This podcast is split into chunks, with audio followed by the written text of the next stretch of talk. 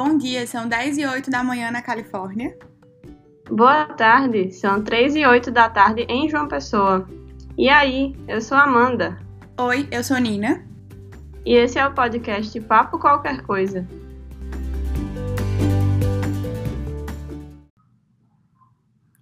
O episódio de hoje vai ser uma continuação do episódio anterior. A gente vai tratar um pouquinho mais sobre violência doméstica e a gente queria conversar com vocês de uma forma mais prática, digamos assim. A gente está recebendo hoje uma convidada, a psicóloga Rosane Vieira, para ajudar a gente a conversar um pouco sobre esse tema que é tão pesado e ao mesmo tempo tão presente na vida das mulheres. Olá pessoal, tudo bom? Eu me chamo Rosane Vieira, eu sou psicóloga e gostaria de inicialmente agradecer pelo convite de estar participando aqui desse episódio e trazer um pouco de informação sobre a questão da violência doméstica, né, que é um tema que envolve todas nós mulheres e que infelizmente ainda está muito presente na nossa sociedade. Para dar início, eu vou começar falando para vocês o que é violência doméstica. De acordo com o artigo 5 da Lei Maria da Penha, violência doméstica e familiar contra a mulher é qualquer ação ou omissão baseada no gênero que lhe cause morte, lesão, sofrimento físico, sexual ou psicológico e dano moral ou patrimonial. Acho que Rosane pode explicar um pouquinho melhor para a gente os tipos de violência e o que é que cada um deles inclui, digamos assim, né? Como é que eles acontecem. A violência física é qualquer conduta que ofenda a integridade física ou a saúde corporal da mulher. Essa aqui normalmente é o tipo de violência que normalmente é mais visto, é mais conhecido, porque existem provas concretas de que aquela violência ah, aconteceu. Existe também a violência psicológica, né, que são condutas que causam dano emocional na mulher, né, diminuição da autoestima, é, que prejudique o desenvolvimento, que visa controlar ações, comportamentos, crenças, decisões, enfim, que cause constrangimento, humilhação. Essa é um, um tipo de violência que normalmente é mais difícil de ser enxergada, porque ela é muito sutil, né? São insultos, perseguições, chantagem emocional, enfim, uma série de comportamentos que muitas vezes é, pessoas que estão de fora não conseguem enxergar para tentar ajudar e muitas vezes a mulher também que está inserida naquele ambiente violento ela não consegue se aperceber que isso é um tipo de violência. A violência sexual, são condutas que venham a constranger, é, manter ou fazer com que a mulher participe de relação sexual não desejada. Né? Isso pode ser mediante ameaças, a uso de força, é, qualquer tipo de ação que venha a forçar uma situação sexual que ela não seja desejada pela mulher certo? Até mesmo, por exemplo, impedir da mulher usar métodos contraceptivos também é um tipo de violência sexual. A violência patrimonial, ela, ela se configura na retenção, digamos assim, ou é, subtração de bens, objetos, é, documentos pessoais, valores de uma forma geral, é, que o companheiro ele possa vir a, a praticar, né? É, incluindo recursos econômicos e tudo mais. A violência moral é qualquer conduta que configure calúnia, difamação ou injúria. Muitas vezes as pessoas elas não entendem que isso aqui é um direito da mulher, né? De ir buscar é, justiça por ser caluniada, por ser difamada e tudo mais, mas sim, a lei ela, ela assegura também esse direito para a mulher. Então, sendo detectado qualquer uma dessas formas de violência, é ligado um sinal de alerta para essa questão e sim, deve ser feita a denúncia. Hum, a gente gostaria de saber se existe alguma forma de identificar uma vítima de violência doméstica e quais seriam essas características. Acho que a gente também pode perguntar, né, nesse papel de não vítima, mas de sociedade, qual a melhor forma dos amigos, dos familiares, enfim, das pessoas que estão por perto, ajudarem uma vítima de violência doméstica? Muitas vezes as mulheres deixam de denunciar por medo e por falta de apoio. Né? Sabemos que as leis elas são muito falhas no quesito de amparar as mulheres vítimas de violência. Então, amigos e familiares precisam se fazer presentes nesse momento e mostrar à vítima que ela não está sozinha né? e que não precisa permanecer nesse ciclo vicioso. A denúncia é sempre a melhor forma de ajudar e qualquer pessoa pode denunciar. Né? Antes existia uma premissa que dizia: ah, em briga de marido e mulher não se mete a colher. Mete sim, inclusive deve meter, porque meter a colher nesse caso pode salvar uma vida. E para dar continuidade, também seria interessante a gente perguntar qual seria a melhor abordagem da polícia com a vítima, de modo que a polícia pudesse acolhê-la sem assustá-la. Ainda existe muito preconceito por parte da polícia em relação às mulheres vítimas de violência. Né? Eu fiz um trabalho na delegacia da mulher e muitas delas falavam que eram mal atendidas pelos policiais, que eram julgadas, que eles ficavam duvidando delas. É, o que se precisa mudar é o acolhimento entender que ali existe um ser humano e que precisa de amparos e cuidados e não de julgamentos. A polícia deve ter mais cautela e explicar os direitos das mulheres antes de qualquer coisa para que ela se sinta protegida e protegida juridicamente antes de qualquer coisa, né? Porque a mulher já vem muito fragilizada quando ela ela faz essa denúncia, né? Ela já está com muito medo, ela já vem passando por muita coisa para chegar de fato a é, fazer a denúncia. Então, tudo que ela não precisa é de julgamento e de que fiquem duvidando da sua palavra. Ela precisa realmente de acolhimento, de amparo e de leis que protejam é, cada vez mais os seus direitos. Depois da vítima sofrer violência doméstica, ela pode ter alguma doença psicológica gerada dessa violência? E quais são as mais comuns? A violência doméstica ela sempre deixa muitas sequelas em suas vidas. Algumas desenvolvem quadros depressivos, ansiosos, desenvolvem estresse pós-traumático, né? perdem sua autoestima, começam a se desvalorizar, pessoalmente falando. Tem uma série de implicações. É, várias delas desenvolvem dependência emocional do parceiro, mesmo estando em situações de violência, o que dificulta ainda mais a saída desse ciclo.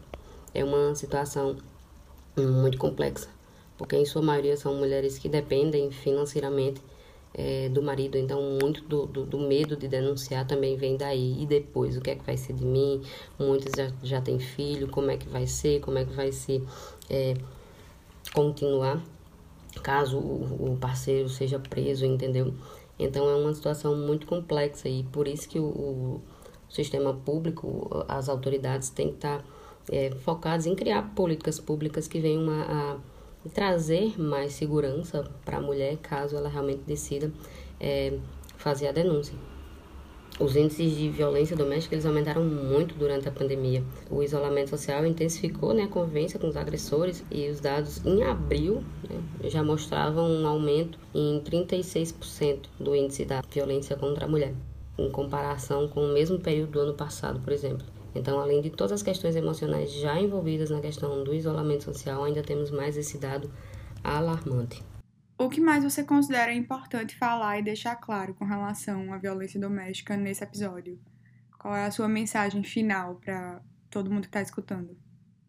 É importante que as mulheres entendam que existem meios de sair dessa situação, mesmo que pareça difícil, pois, como eu disse, a maioria depende financeiramente do marido, mas existem leis e mecanismos institucionais que ajudam as mulheres.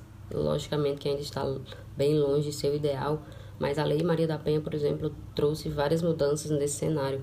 Né? Essa é uma luta constante estamos longe de conseguir o patamar desejável, mas só através de denúncias, só através de, de, de esclarecimento da população que a gente vai realmente conseguir ter uma mudança nesse paradigma. Né? O Brasil é o país onde mais se mata mulheres no mundo. Né?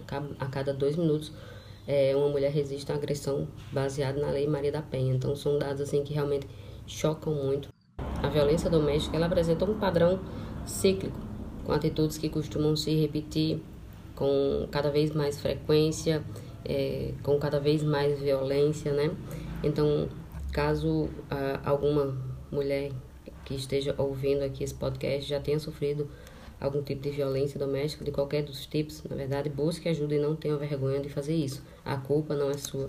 Nenhum ato de violência é justificável, né? E a gente tem que tomar cuidado para não entrar nesse ciclo da violência, porque isso pode levar a outros tipos de violência, até mesmo ao feminicídio, né? Que é a morte da mulher só por ser mulher.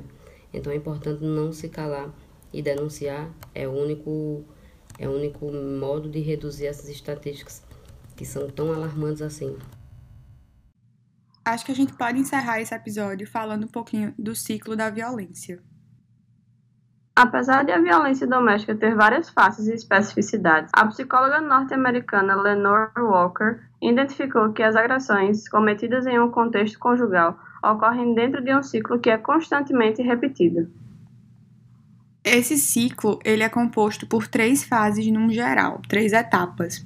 A fase da atenção, da agressão e a fase da lua de mel.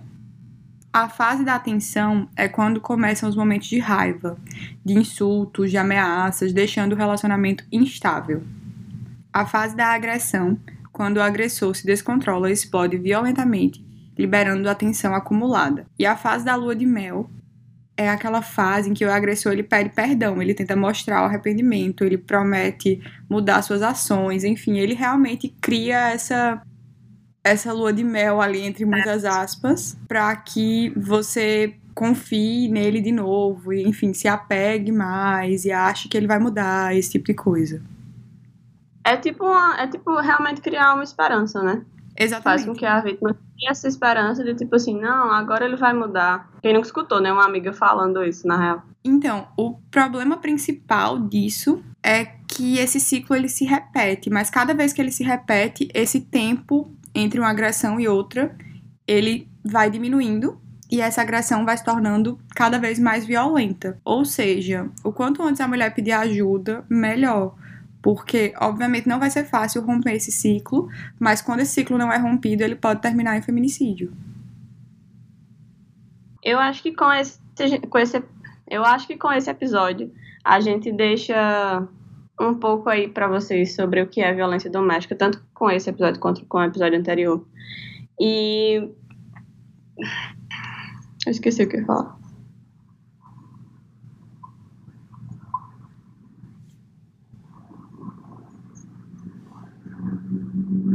Peraí. Tanto com esse episódio quanto com o episódio anterior, a gente deixa para vocês aí um pouco sobre o que é violência doméstica.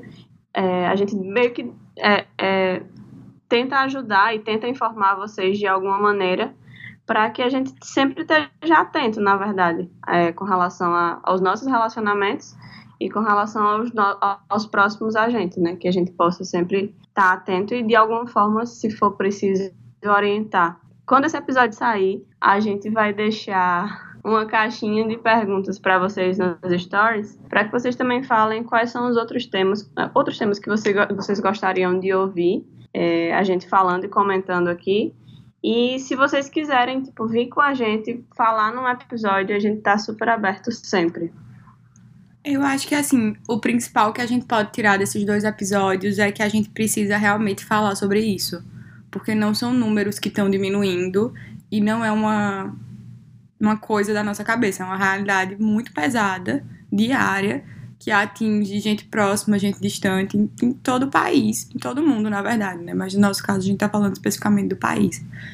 No post do episódio vão ter todas as informações necessárias, os números de, enfim, de contato para denúncia, para pedir ajuda, é, assim como teve no episódio anterior. E a gente também fez uma pastinha no Google Drive com todas as informações sobre tudo que a gente usou para criar esses episódios. Então, se alguém quiser, é só pedir o link que a gente manda. Tem os PDFs com definição de tudo, com os números de contato, cartilha da Paraíba, tudo, tá tudo lá. Enfim, pessoal, acho que é isso. Temos um episódio e, apesar desses episódios sobre violência doméstica estarem se encerrando aqui no podcast, essa discussão precisa continuar. Estejam sempre atentos aos próximos a vocês, é muito importante. Obrigada mais uma vez, Rosane, por estar aqui com a gente, estar compartilhando toda essa sua experiência. E acho que é isso, né? Beijo, pessoal. Beijo.